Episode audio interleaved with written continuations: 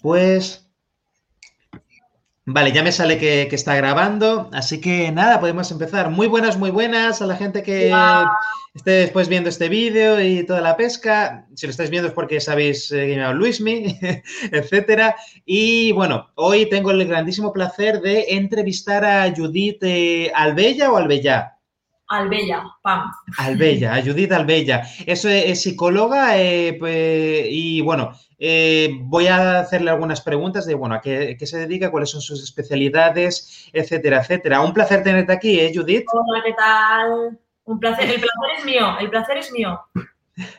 Pues nada, cuéntanos un poco, eh, Judith, en qué, porque tú eres psicóloga, ¿no? ¿En qué casos, campos estás más especializada? Vale, pues mira, os explico un poquito. Para poder explicar la especialización me gusta explicar un poquito todo el bagaje. Intentaré ser rápida, porque como explique el bagaje, tenemos aquí desde los 17 años que empecé con, niños, pues imagínate, ¿no? Pero bueno, yo básicamente em, empezó mi formación como, educadora en servicios sociales, en centros de menores, centros abiertos, en, familias pues, de diferentes eh, estructuras, de diferentes ambientes, diferente cultura. Entonces, bueno, mi bagaje pues fue, fue siendo ese hasta que al final decidí únicamente trabajar en el mundo de la psicología. Entonces, a día de hoy pues me dedico solo a la psicología, pero he estado pues, pues casi 10 años en el mundo de, la infancia y la adolescencia, eh, colaborando con servicios sociales y en familias en riesgo de exclusión social. Entonces, eso, eso a mí me ha dado un bagaje que, me siento muy orgullosa, bestial, y, a día de hoy me facilita mucho las cosas para trabajar con familias de todo tipo, ¿no? para entender, para, ver sobre todo pues, las diferentes conductas y y rutinas y, que cada familia es un mundo.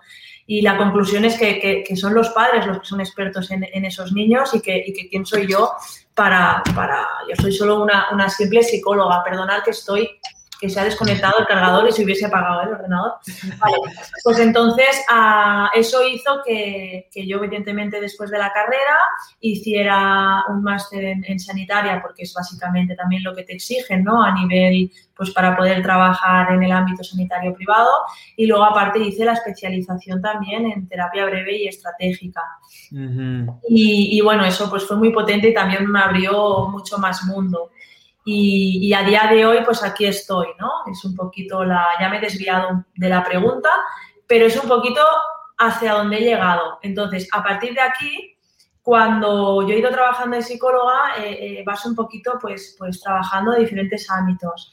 Y, sí que es cierto que al principio el tema de adicciones me gustaba mucho, pero, pero al final acabé topando con, con el tema de los TCAs, ¿no? trastornos de conducta alimentaria, y fue algo que, que, me motivó bastante, porque, porque es un mundo enorme, hiper complicado, con, con, con muchísima capacidad de adaptación a las personas y, eso ha hecho que a día de hoy pues, pues sea casi un 50% de, del ámbito en el que trabajo, junto, junto con adolescencia y, adultos también.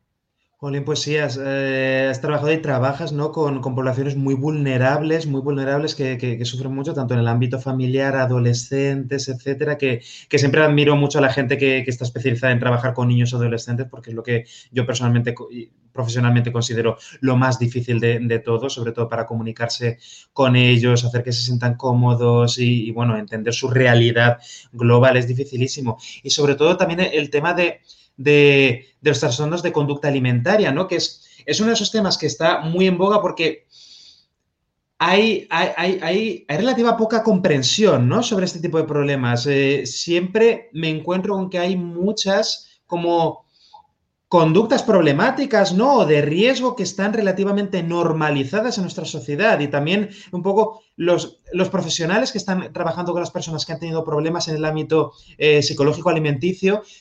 Es como que tenéis que enfrentaros también a, grandes corporaciones, etcétera, gente que quiere sacar dinero mm, de todo el tema de, la alimentación. Hay un montón de mitos y es, una, es una, guerrilla brutal todo, todo este tema.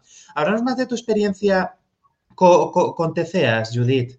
Bueno, pues yo mi, primera experiencia con TCA, donde lo descubrí, ¿no? Fue en un hospital de día que estuve, que estuve un tiempo trabajando allí y ahí pude conocer pues los protocolos, el, trabajo más, más de hospital, de, que se lleva a cabo, ¿no? Más institucional y, bueno, eso yo lo valoro muchísimo porque a mí me dio también una, de dónde partir, ¿no? Entonces, pues bueno, no dejan de ser eh, personas que, tenían pues un nivel de, de patología bastante bastante complejo y, yo ahí aprendí una barbaridad. Es, ya lo adelanto, que es muy intenso, es, hospital de mm. día. Yo ya no digo hospital ¿eh? en general, pero hospital de día fue muy, muy, muy intenso y ahí me abrió un mundo. Entonces, em, a partir de ahí tuve la, gran suerte también de, empezar una colaboración con Sheila Mulero de Nutri Strategic, en la que, en la que ella está especializada en, en, la relación con la comida, también psicóloga, que me escribió y me dijo, nena, vamos a colaborar porque me gusta tu perfil, trabajamos muy parecidas, ella también es breve estratégica.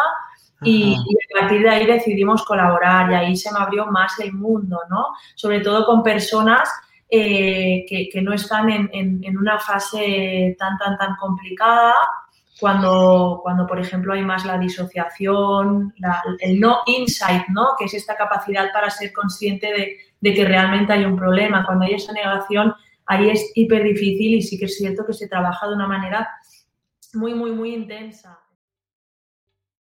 ¿Te está gustando este episodio? Hazte fan desde el botón apoyar del podcast de Nivos. Elige tu aportación y podrás escuchar este y el resto de sus episodios extra. Además, ayudarás a su productor a seguir creando contenido con la misma pasión y dedicación.